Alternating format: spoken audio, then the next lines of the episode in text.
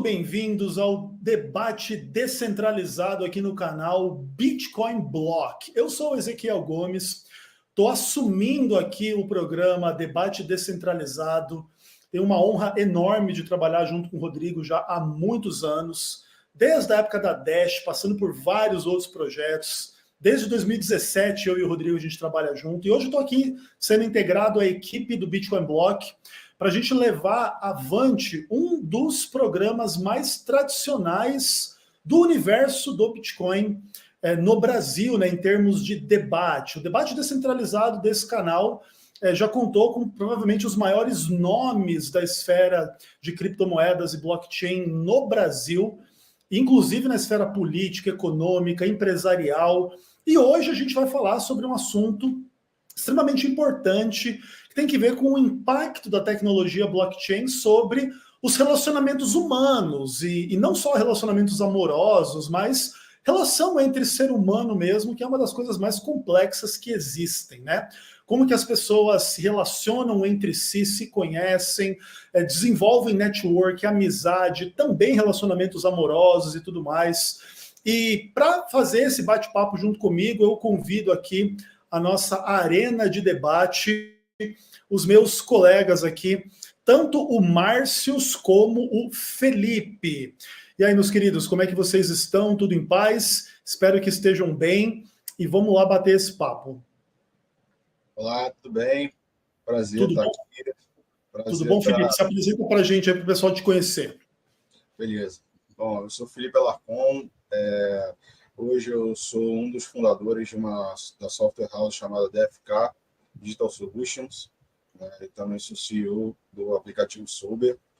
É, trabalhei com blockchain durante sete anos, né, então, assim, vários projetos, desde o boom dos ICOs até várias coisas que aconteceram nesse, nesse meio, eu estava lá vendo, né, ao vivo. Então, é um prazer estar aqui falando sobre isso. Que legal. E a gente também conta com o Márcios é, conta pra gente, Márcio, um pouco sobre você, o seu background, como é que você está? Bom, boa noite aí. É, bom, sou Márcio, CEO na, na Shiner, tá? Nós somos uma aceleradora de tecnologia, atuamos aí desde o desenvolvimento do software, aplicativo, até a mentoria dos empreendedores. Estou na área aí de blockchain desde 2010, né, tanto como entusiasta, usuário, comprador e investidor em startups na área também. Então, a gente já trabalhou aí com algumas soluções de blockchain, tanto para rastreabilidade quanto para a área de amarração com ativos fixos. Tá? E estamos investindo em mais uma e esse ano também, em breve vai estar disponível aí para a galera. Legal, legal. Muito bom aí que vocês já têm alguma experiência prévia seja como entusiastas, seja como profissionais dentro dessa área. E Felipe, é, como é que você vê assim que tipo de impacto a blockchain pode ter em relação aos relacionamentos das pessoas? Assim, a gente fala muito em dinheiro quando fala em blockchain, tanto o Bitcoin quanto criptomoedas, e isso é óbvio que tem uma aplicação gigantesca nas relações das pessoas. Mas você enxerga implicações além do dinheiro, ou, ou só o dinheiro já é amplo o suficiente? Como é que você vê essa relação toda aí? Beleza, obrigado aí por, pela pergunta. Assim, é, pelo que eu vi durante todos esses anos aqui, a criptomoedas e criptografia vai muito além do dinheiro. É, Bitcoin, na verdade, é um movimento social, né? É, começou com um movimento lá libertário, mas enfim. O que eu percebi durante todos esses anos trabalhando nessa área é que tecnologia não tem fronteira. Quando se fala de criptomoeda, menos ainda. Então, as minhas equipes né, de trabalho eram de pessoas que estavam desde lá no, no hemisfério norte né, até a Ásia, África, e foi a primeira vez né, que na minha vida que eu estava trabalhando com uma equipe de pessoas que eram de culturas completamente diferentes, né, línguas diferentes, formas de trabalhar diferentes e todas elas estavam ali unidas por conta da criptografia. E para mim isso foi fantástico. Né? Eu sou, eu tenho formação também em relações internacionais, né? E uh, uma das, das coisas que me fizeram continuar usando criptomoedas foi a facilidade de eu poder mover ah, o meu dinheiro para qualquer lugar do mundo. Né? Quem estava ah, em 2015, 2016 conhece, tinha uma empresa que, de cartões de crédito que você poder, podia usar com Bitcoin, né? e ela era sediada na Suíça. Né? Então, assim, de um dia para o outro, né, é, eu pude ter bitcoins lá numa conta na Suíça, e isso para mim era algo fantástico. Né? Então, assim, essa aproximação que a criptografia né, é, faz das pessoas é algo que eu nunca tinha visto na minha vida. Né? É, assim, e hoje eu tenho conhecido em vários países de continentes completamente diferentes, né? e que todos eles por conta do meu trabalho com criptomoeda. Então, para mim, isso é fantástico. Algo assim, totalmente inovador. Legal, cara. E você, Márcio, como é que você vê o impacto dessa tecnologia em relação às transações comerciais e, além disso, nas relações humanas? Vamos lá. É, quando a gente está falando de transação comercial, né, a gente está falando de questão do que é dito livre mercado no seu mais puro estado, né? Quando a gente está falando de criptomoeda, tanto não só os valores do que é transacionado, quanto o valor da própria moeda, ele segue a, a operação da lei da oferta e procura e da demanda. É, quando a gente está falando de relações sociais com blockchain, ele facilita, né, principalmente é o que vai tangir a, a comercialização direta entre as pessoas sem o um intermediário. Tá? Isso tem fatores positivos, né, que é a, a, a, sua liberdade, a sua privacidade, mas tem os fatores negativos também, que são questões de transparência ou de deep web ou coisas que são transacionadas de forma que não são positivas. Então é, é interessante porque a tecnologia, como eu sempre digo, ela é um meio, né? É, toda tecnologia depende do para que, que ela vai ser usada. É, o Bitcoin ele é um produto da blockchain, ele não é o fim, ele não é o, o tudo ali a blockchain, né? A blockchain ela pode ser usada para diversos mercados, diversos projetos. A gente ainda explora acho que 2% do que é essa tecnologia. A gente pode explorar muito mais em termos de, de rastreabilidade, de amarração de itens, de smart contracts, de outros tipos de moeda que a gente ainda não trabalha além do Bitcoin, é, além de Ethereum e outras moedas tradicionais que tem de cripto. É, e é isso que é interessante, né? O blockchain ele, ele permite com que a gente passa por esse mundo do Web 3.0 que muita gente fala, mas na prática a gente ainda está vendo muito pouquinho dele. É, o Bitcoin, inclusive, é, é, usado por, sei lá, acho que foi usado até hoje por no máximo 50 milhões de pessoas, né? Então, se nós temos 8 bilhões de seres humanos no mundo, a gente vê o potencial ainda né, dessas interações humanas através dele, que vai além do dinheiro, de inúmeras outras coisas, né? Não só com a blockchain do Bitcoin, mas outras, você pode transacionar não só dinheiro, mas fotos, vídeos, ou enfim, contratos e um monte de coisa que a gente não faz nem ideia, né? Eu me lembro na época que eu conheci o Rodrigo, né? Aqui do canal, é, eu trabalhava para Dash e era um cara mexicano que me pagava em euro no Brasil para fazer um trabalho para a rede global. Era uma coisa maluca, né? Um mexicano e ele morava na Holanda. Então, tipo assim, o cara estava na Holanda me pagando em euro, usando naturalmente a criptomoeda. É, a, gente, a, gente, usava né, os valores em euro e era muito divertido, assim, né? E a gente mal imagina é, o potencial desse tipo de coisa. Como vocês falaram, é, a gente conhece pessoas do mundo inteiro em função dessa tecnologia. Mesmo que não seja muita gente, é uma comunidade muito seleta né, de pessoas. Agora, sim, ó, a, a blockchain ela promete algumas coisas que são difíceis de entregar para o ser humano, né? Por exemplo, um, um, dos princípios da blockchain é a tal da transparência, de que está tudo ali visível para todo mundo. E isso tem dilemas assim com o anonimato, né? Porque é uma coisa interessante, inclusive, dessa discussão. A gente pretende o quê? É privacidade nas nossas transações e publicidade e transparência nos gastos governamentais. Os governos querem o oposto, eles querem privacidade nos gastos governamentais, eles querem transparência nas nossas transações. Como que vocês enxergam esse dilema? Não, não, também não pretendo que vocês resolvam o problema, mas como que vocês enxergam os dilemas de transparência e privacidade nas relações humanas diante da blockchain? Pode começar, Felipe. Bom, é, vamos lá. transparência e privacidade, assim, é, para mim é, é, muito importante a gente falar sobre isso, porque eu, é, quando dei, dei, uma palestra numa faculdade aqui no Rio, é, me perguntaram se o Bitcoin era privado, né, era anônimo. Né? Eu falei, olha só, é, se você quer fazer besteira, então, assim, o Bitcoin provavelmente não é a moeda que você deve usar. Porque, assim, é muito fácil rastrear uma transação de Bitcoin, né? A não ser que você use alguns métodos como mixers e tal, e use o Tor, é, mas, assim, é muito fácil rastrear uma transação de Bitcoin, né? E quando eu falo isso, a pessoa, ah, mas e se eu quiser me manter privado? Olha, se você quiser se manter privado, então existem outras moedas com, com esse intuito, que é o caso do Monero, né? O Zcash e, e algumas outras, né? Inclusive a Dash tem, tem algumas opções de privacidade, né? Então, assim, eu acho que quem quer algo, né? Se, se existe uma demanda, vai existir uma oferta. Né? Ah, eu quero uma criptomoeda onde eu não seja rastreado. Tá bom, usa Monero. Ah, eu quero uma criptomoeda que é uma moeda que eu posso usar no dia a dia, ou é uma moeda que é, tem um, um valor maior que eu quero fazer lá um hold. Aí você usa Bitcoin. Então, assim, depende da sua necessidade. Né? É, essa, e como o Márcio falou, a tecnologia é uma ferramenta. Depende de quem vai usar ela. Né? Então, é, para mim, isso é muito importante de você, dentro da blockchain, dentro do, do âmbito da blockchain, você poder fazer escolhas.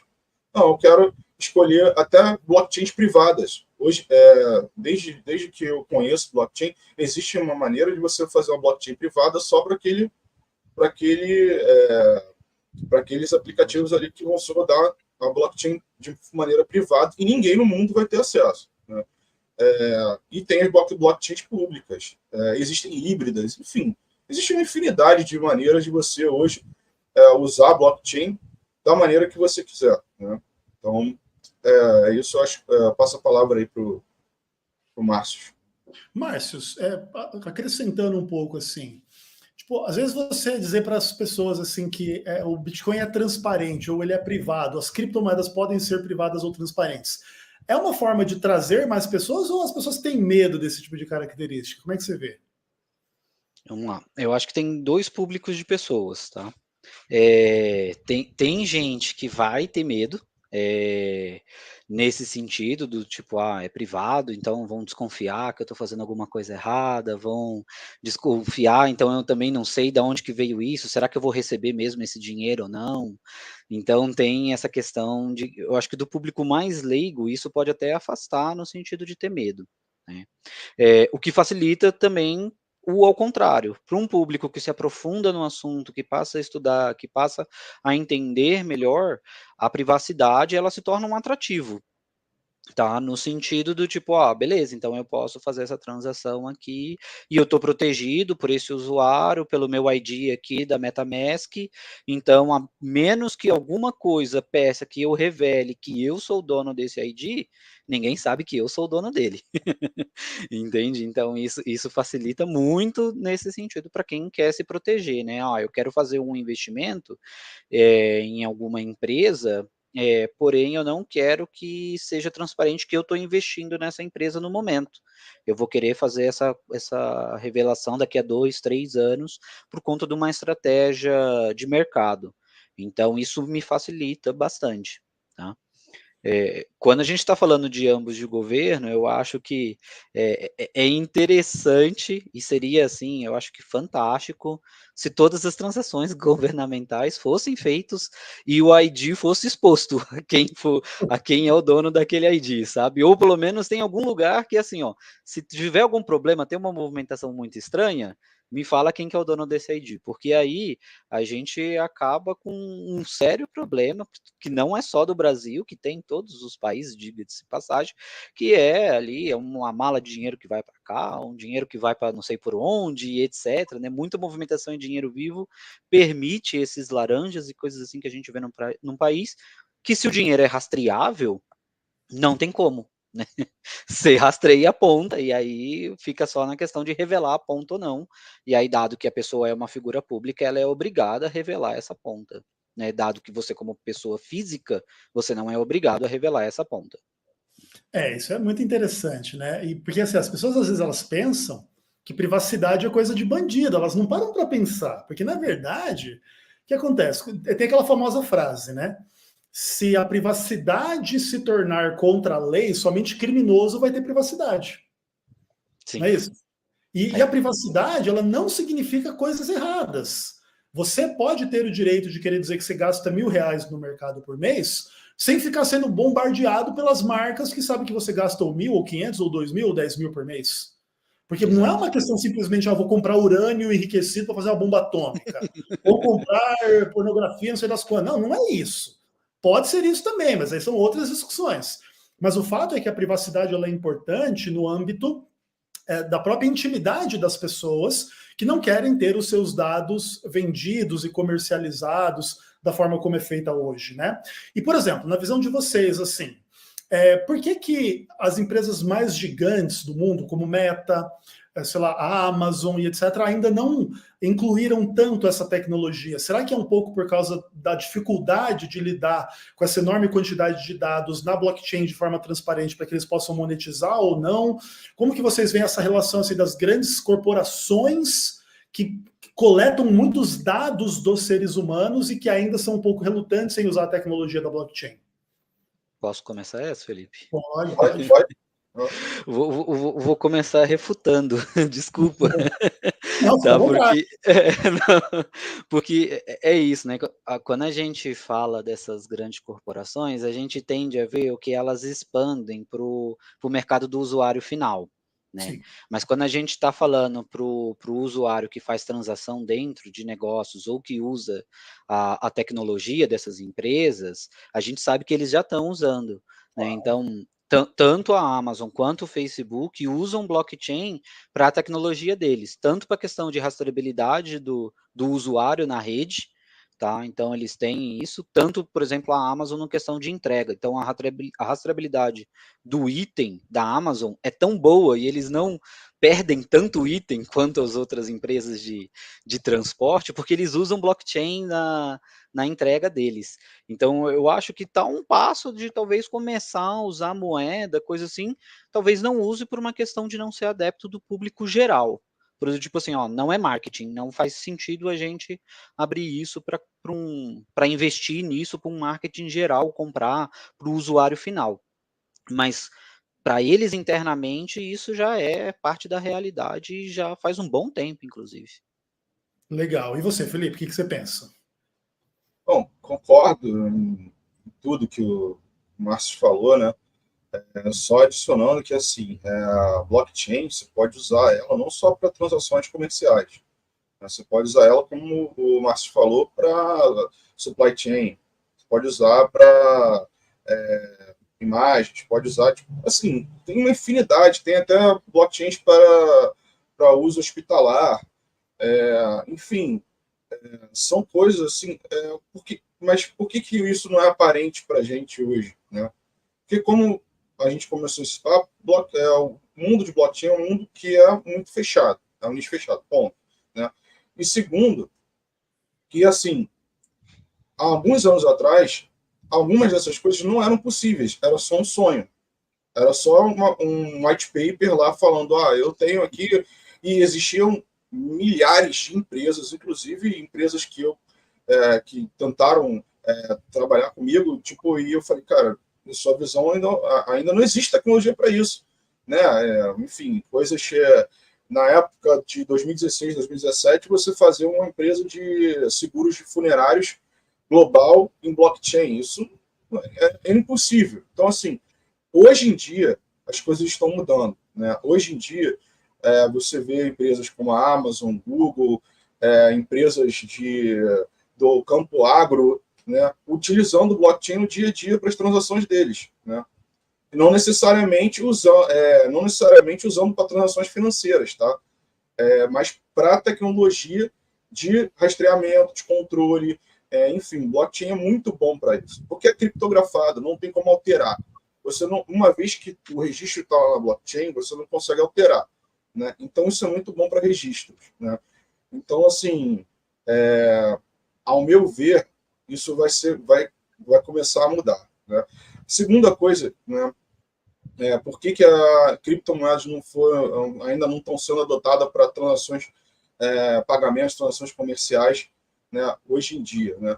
Primeiro, porque o medo, porque a, a Bitcoin é, é volátil, ele tem altos e baixos. Né? É, a, tirando as stablecoins, né, que você tem a, a, a paridade com dólar, paridade com euro, paridade com qualquer outra moeda de fiat, né, é, as criptomoedas são voláteis e é uma tecnologia nova. É bem novo. É, o white paper do Bitcoin foi lançado em 2008. Né? Então, assim, é óbvio que para toda adoção em massa você tem que ter uma, uma curva ali de descobrimento, né? de, de usabilidade, de que aplicações, como é que é as pessoas se acostumarem. Mas, por exemplo, países como El Salvador hoje em dia já adotaram o Bitcoin como moeda nacional. Né? Então, isso está mudando. Né? As coisas estão mudando em um ritmo assim muito acelerado, porque há dois anos atrás isso não era a realidade, agora é. Legal, show de bola. É uma coisa que a gente pode lembrar para ilustrar esses problemas. O própria mudança do nome do grupo Facebook para Meta já tinha um pouco essa ideia de que haveria a, a moeda do Facebook, né? E houve uma pressão regulatória absurda, né? Na verdade, para que o Facebook não fizesse isso não só nos Estados Unidos, também na Europa, e ele, ele botou o pé no freio por causa disso. Né? Então, provavelmente, esse uso que o Márcio e, e o Felipe estão dizendo, ele acontece num background, não só porque não é interessante comercialmente para essas empresas, mas porque com certeza elas sofreriam sanções, né? E a regulação viria mais pesada em cima delas, não só para taxar possíveis lucros, mas até mesmo para talvez querer se meter no modelo de negócio na hora de usar essas moedas, né? Agora, claro, como registros ou como até mesmo uma mescla com inteligência artificial para melhorar tanto o algoritmo quanto buscas, quanto é, reconhecimento facial e milhares dessas coisas, obviamente essa tecnologia, ela no mínimo, ela está sendo estudada, né? Como, como ser implementada é, a partir de, né, da realidade. E fala um pouquinho mais para a gente sobre isso, Felipe. Como que você vê essa história do Facebook, da Meta com essa tecnologia? É, a Meta, é, a moeda da Meta foi não só uma questão regulatória, mas foi uma questão interna também. É, a história da Meta começa com o CEO da Meta, né, é, com outros parceiros e outras empresas, né, é, e são corporações, né, que são Mastercard, é, enfim, uma infinidade de corporações que eram parceiros na criação daquela moeda. O problema é que, quando você está falando de criar uma criptomoeda que tem pô, atrás delas é, um monte de corporação, isso trouxe problemas regulatórios. Justamente uma das questões foi a privacidade. Para onde que vão esses dados de uso dessa criptomoeda? Né? É, por que, que tem esse tanto de corporações por trás? Qual é o interesse deles? Né?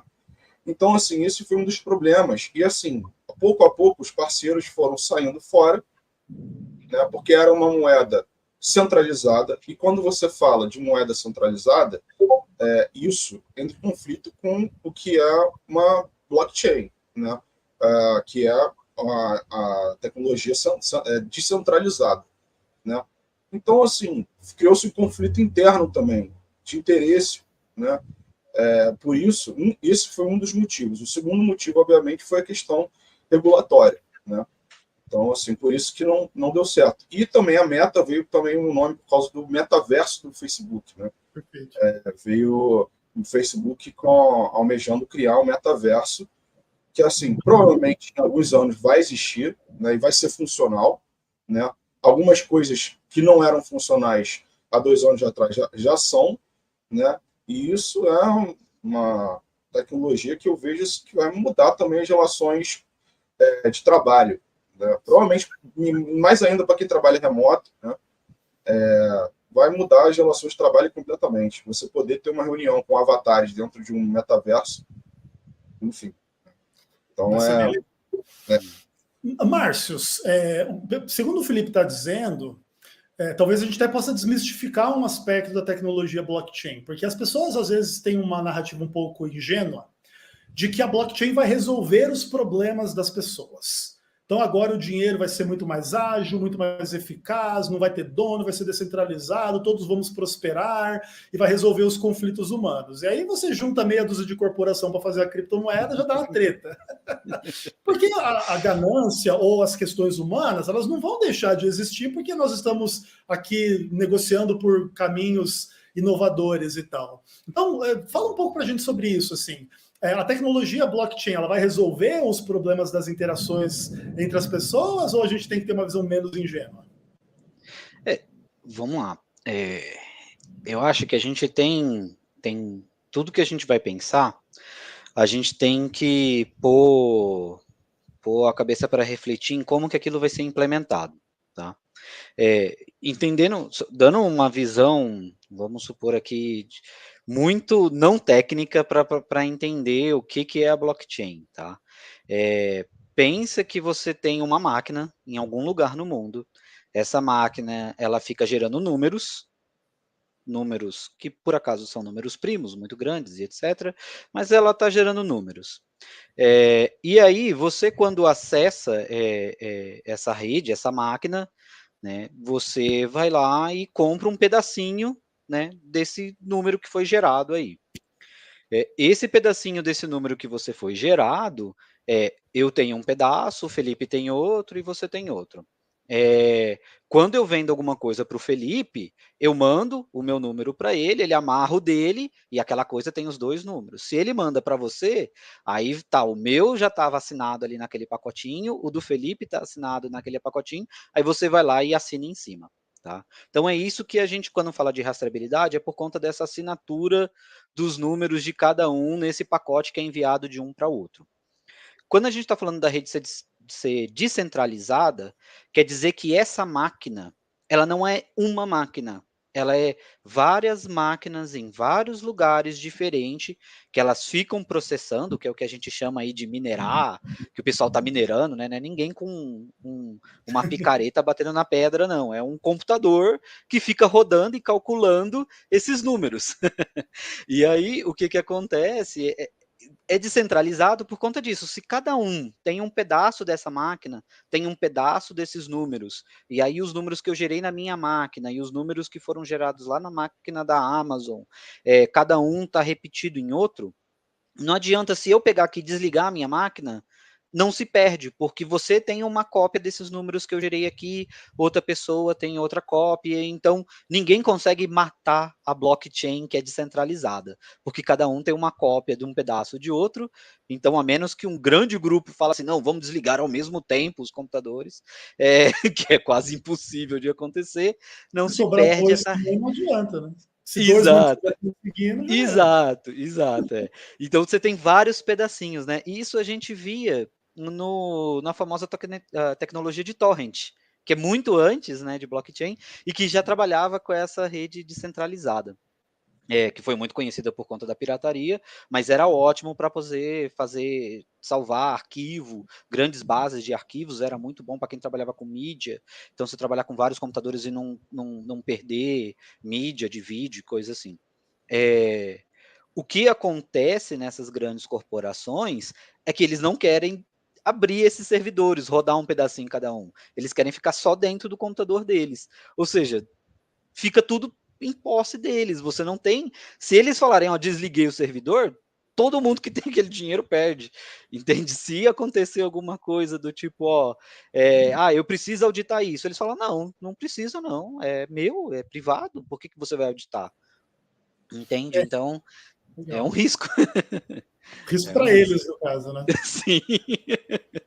É, porque o grande ponto que as pessoas precisam entender é que não se deve ter uma ingenuidade que a blockchain vai eliminar os problemas das relações entre as pessoas.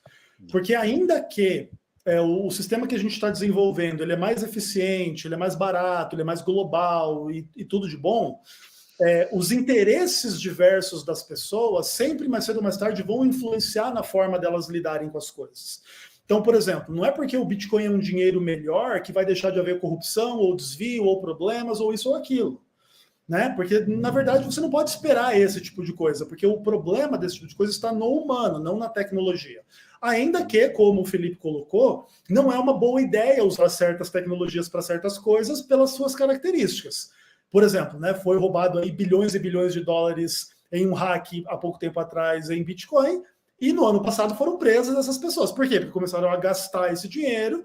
No, no início é difícil você identificar quem é. Só que no gasto sistemático de milhões e milhões e milhões de dólares, chega uma hora que você encontra as pessoas. Por quê? Porque a tecnologia é transparente. Então não é uma boa ideia você utilizar o Bitcoin, por exemplo, para cometer crime. Inclusive, o Bitcoin é muito menos usado para crime do que qualquer moeda fiduciária, né? Tanto porque ele é menos usado em geral, então é natural também que assim seja, como é, você deixa um rastro que o criminoso não quer deixar, né? E também, então as pessoas precisam entender isso. A tecnologia blockchain ela não é pró-crime, ela é pró-liberdade. Se o criminoso vai usar, isso é só uma consequência ruim e nós concordamos que é ruim. Mas se nós pegarmos alguém vendendo pedofilia ou sei lá o que no, no, com criptomoeda, nós vamos ir contra essa pessoa, porque a gente quer proteger o nosso filho, a nossa filha, ou a criança, ou o que quer que seja independentemente do meio que a gente transaciona, né? Mas, Felipe, é, diz para a gente assim um pouco sobre o, o que, que, você faz, assim, o que, que você pretende fazer em relação a essas questões de relacionamentos humanos. Eu sei aí que vocês têm um aplicativo. Conta para a gente aí qual é o seu plano para esse ano em relação a isso. Bom, é, eu vou começar falando, contando um pouco do que, eu já fiz, né?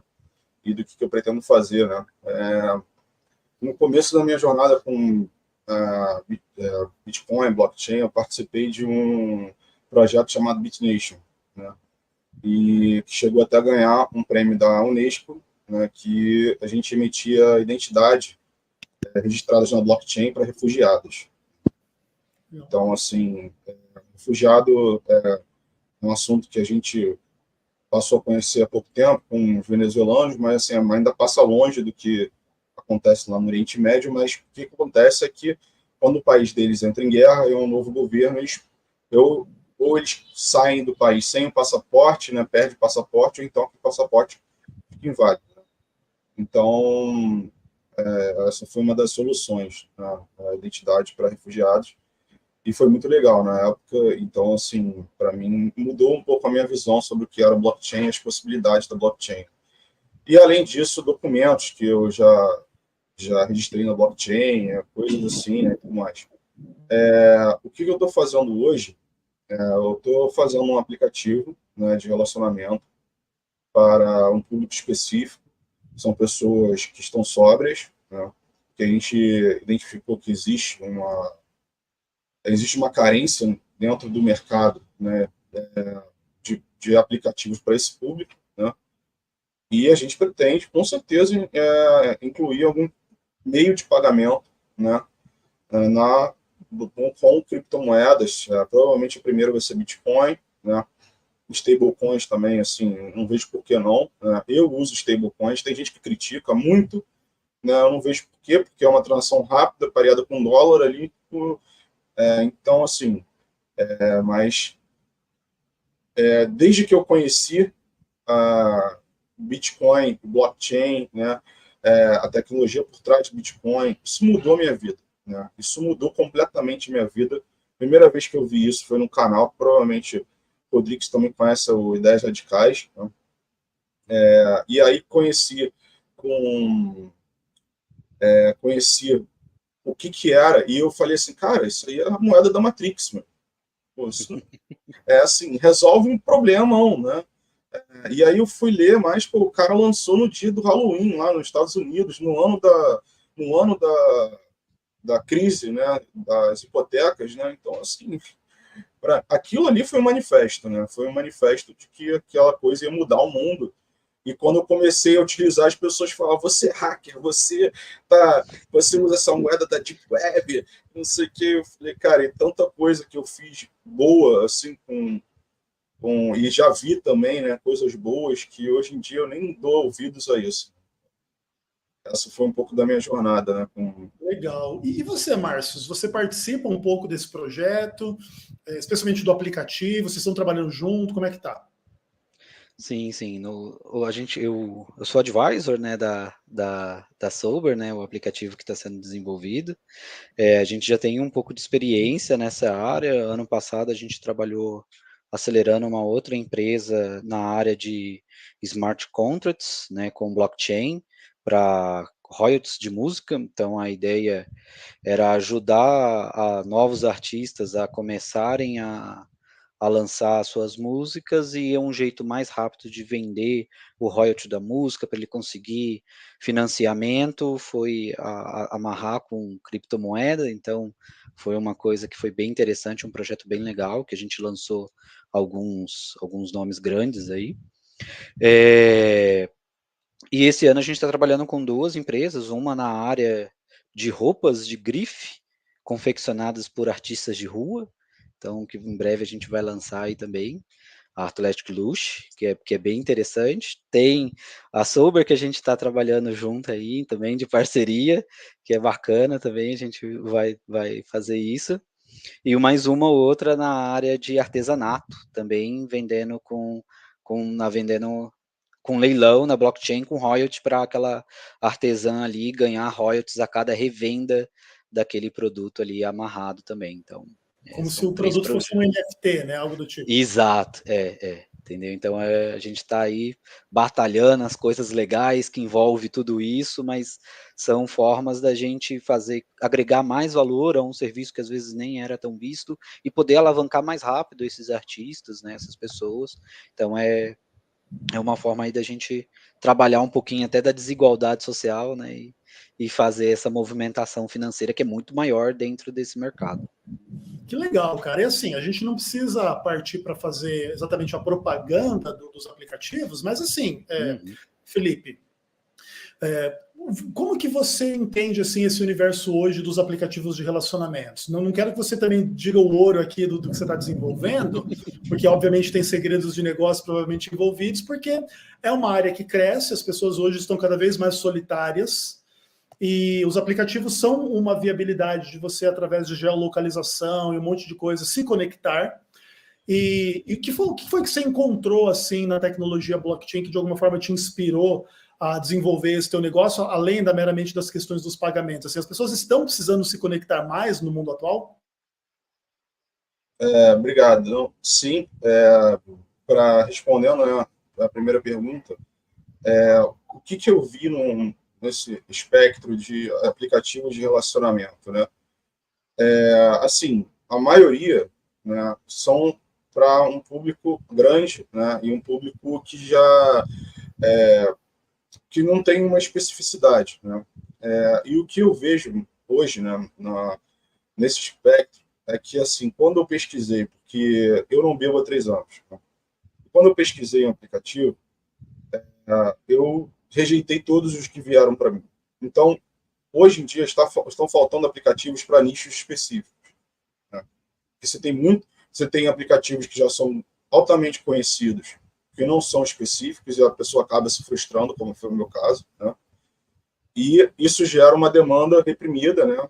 Que não tem uma oferta, né? Tipo, não existe uma oferta, então assim, é... então além além desse desse respondendo a sua segunda pergunta, né? Sobre as pessoas se conectarem mais, com certeza, né? E eu vejo isso um reflexo muito grande da pandemia, né? não só das, das tecnologias. Porque tecnologia sempre existiu, teleconferência, isso existe há muito tempo. Né? É, agora, como o Márcio falou, é como você faz uso disso. Né? É, como é que você usa essa ferramenta, essa tecnologia, né, de aplicativo de relacionamento ou qualquer outro aplicativo de que faça você unir as pontas. Né? Então, assim, hoje em dia, é, eu eu botei na minha cabeça que eu vou ajudar as pessoas a se conectarem, porque a gente tem tanta divisão no mundo, né? E de, isso foi depois da minha jornada com blockchain, porque assim eu consegui botar na mesma equipe pessoas dos Estados Unidos, Rússia, Índia, é, mesmo esses países estando em algum tipo de conflito, Ucrânia, eu estava falando com um ucraniano na semana passada, né? E todo mundo trabalhando no mesmo fim, e não, naquele, naquele espectro ali, naquele mini-verso ali, não existia política, não existia conflito. Né? Existia um interesse comum das duas pessoas fazerem uma transação. né? Então, na minha visão, isso é mágico, né? E eu acredito muito que é, quanto mais as pessoas transacionarem, né? É, sejam relações comerciais, seja informação, é, menores as barreiras vão ficar, né?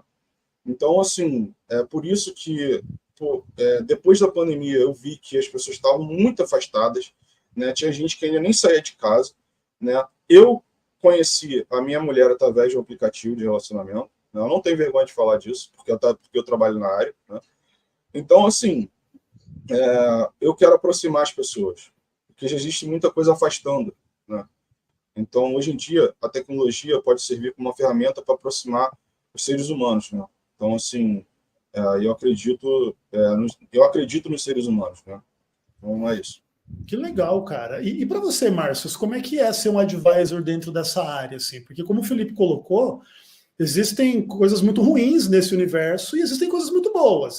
Né, tem muitas pessoas com experiências ruins, sequestro, sei lá o que, que conheceu no aplicativo, não sei lá o que lá mais, e tem pessoas que encontram amigos e parceiros e parceiras, maridos, mulheres. Como que é para você assim essa percepção? Assim, você já tinha conhecimento desse universo antes de se tornar advisor da Sober? Como é que foi? Não, ó, eu já tinha alguns. É, sendo muito sincero, o que, que acontece sendo advisor ou uma aceleradora? É, eu recebo, em média, mais ou menos três propostas de negócios por dia. Tá? É, infelizmente, dessas, dessas três por dia, acontece de pelo menos umas 10 na semana serem golpe, falcatrua, alguém tentando hackear alguém, alguém tentando rastrear namorada, alguém tentando fazer alguma coisa errada. É, alguns eu até encaminho o telefone para um contato de um policial que eu tenho, que eu falo, meu Deus do céu, né? A pessoa tem coragem de procurar alguém para fazer isso.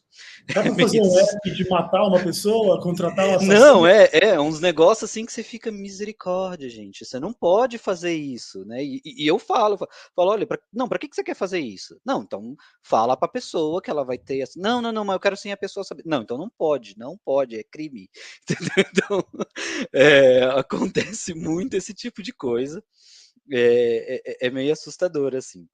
É, mas eu fico feliz que tem muita gente que quer fazer coisa boa, que nem o Felipe, assim. É, e isso que é o que me torna, assim, um, dá uma esperança na humanidade, né? Que eu acho que ainda tem mais pessoas boas do que pessoas ruins no mundo, né?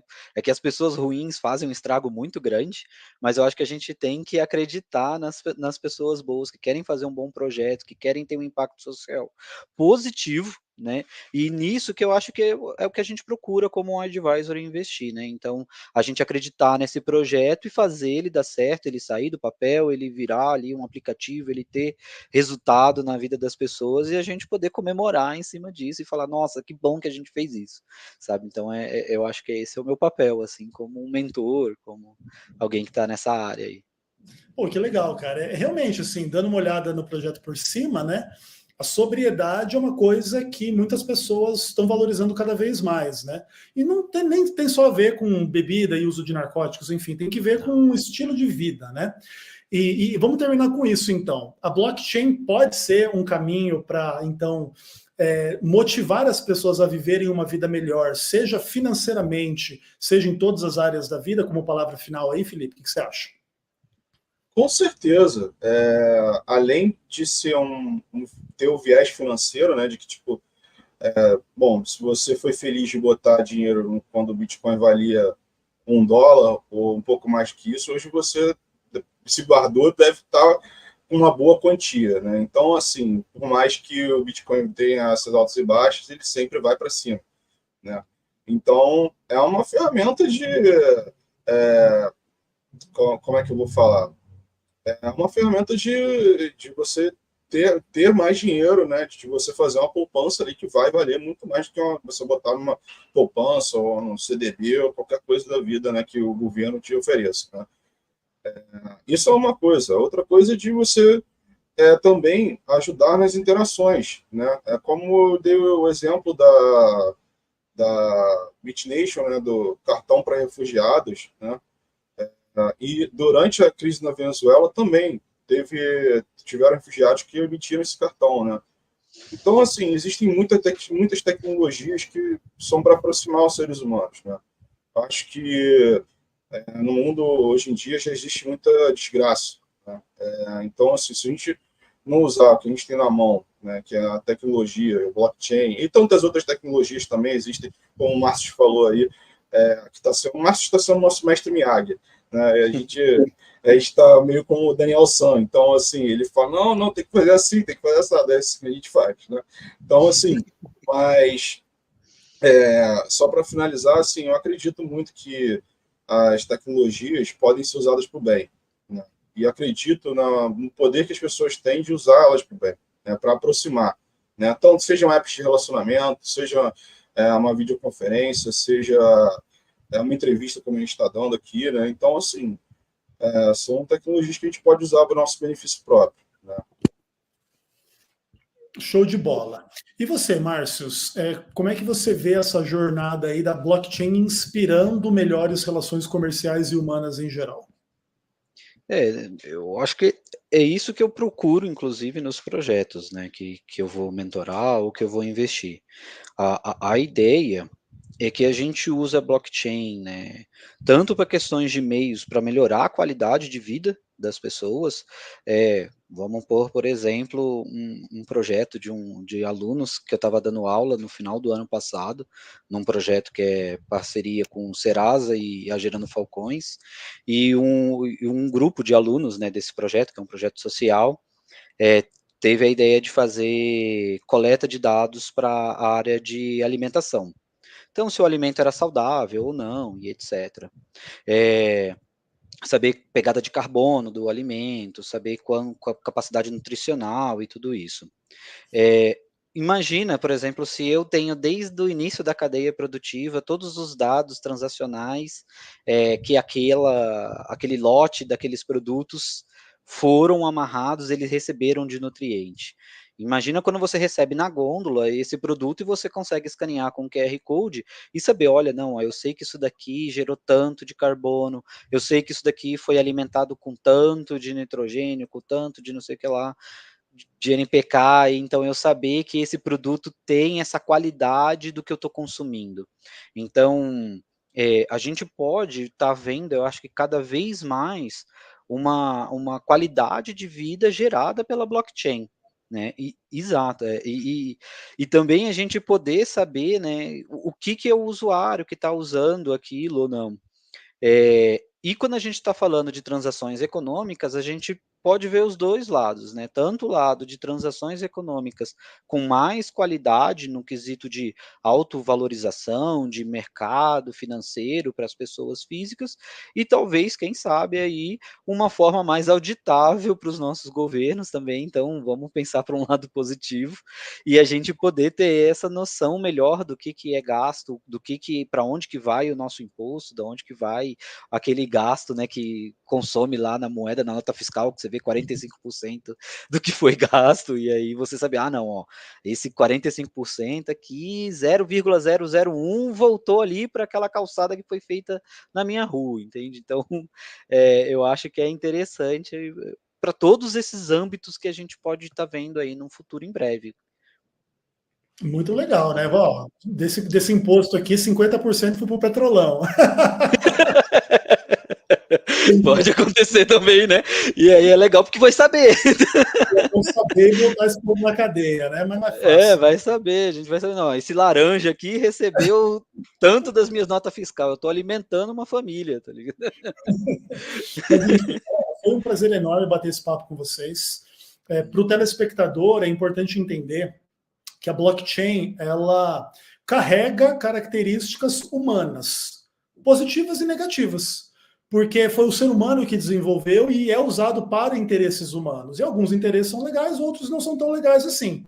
Então, ninguém tem que ter ingenuidade de que a blockchain vai mudar a essência das pessoas. Até por isso, inclusive, a blockchain pretende trazer mais transparência, mais efetividade, mais eficácia, porque o ser humano sozinho, talvez sem auxílio da tecnologia, teria muito mais dificuldade. Como é que nós três iríamos nos reunir para bater um papo hoje à noite sem a tecnologia? Não dava. Então a gente desenvolve a tecnologia para bater um papo entre nós. Agora, se a gente se gosta, se a gente não se gosta, são outras questões, são questões humanas.